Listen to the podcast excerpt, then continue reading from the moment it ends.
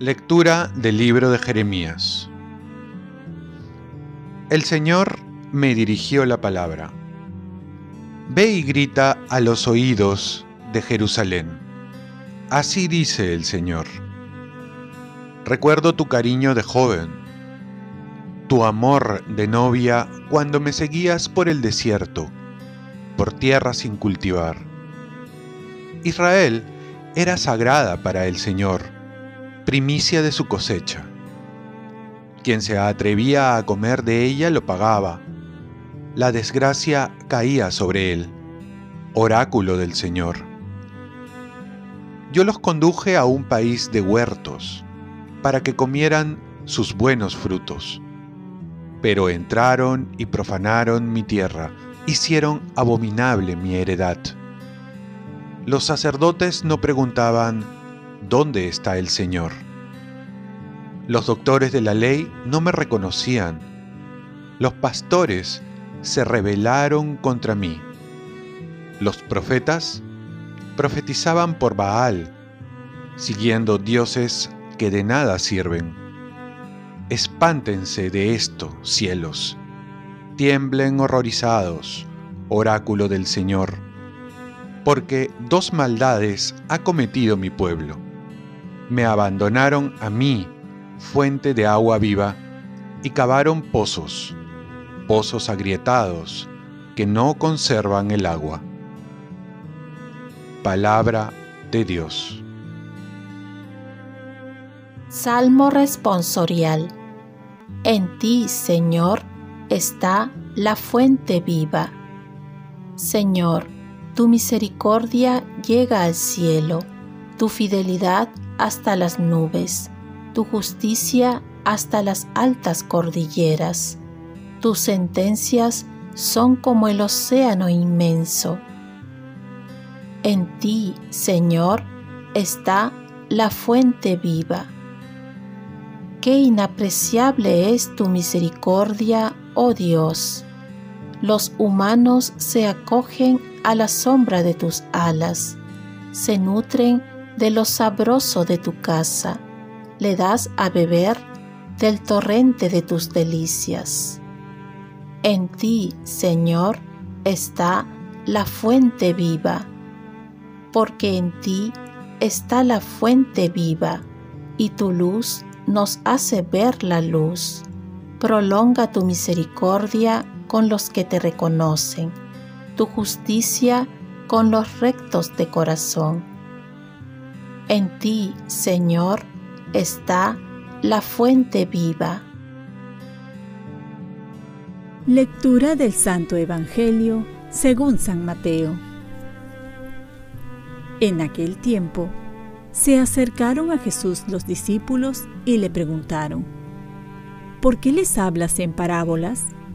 Él les contestó, a ustedes se les ha concedido conocer los secretos del reino de los cielos y a ellos no, porque al que tiene se le dará y tendrá de sobra, y al que no tiene se le quitará hasta lo que tiene.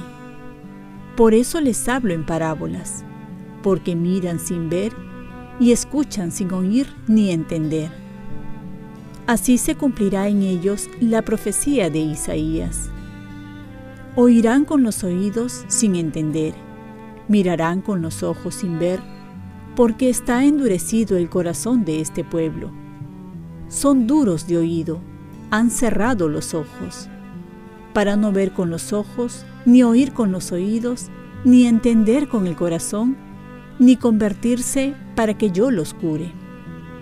Dichosos ustedes, porque sus ojos ven y sus oídos oyen yo les aseguro que muchos profetas y justos desearon ver lo que ven ustedes y no lo vieron, y oír lo que ustedes oyen y no lo oyeron.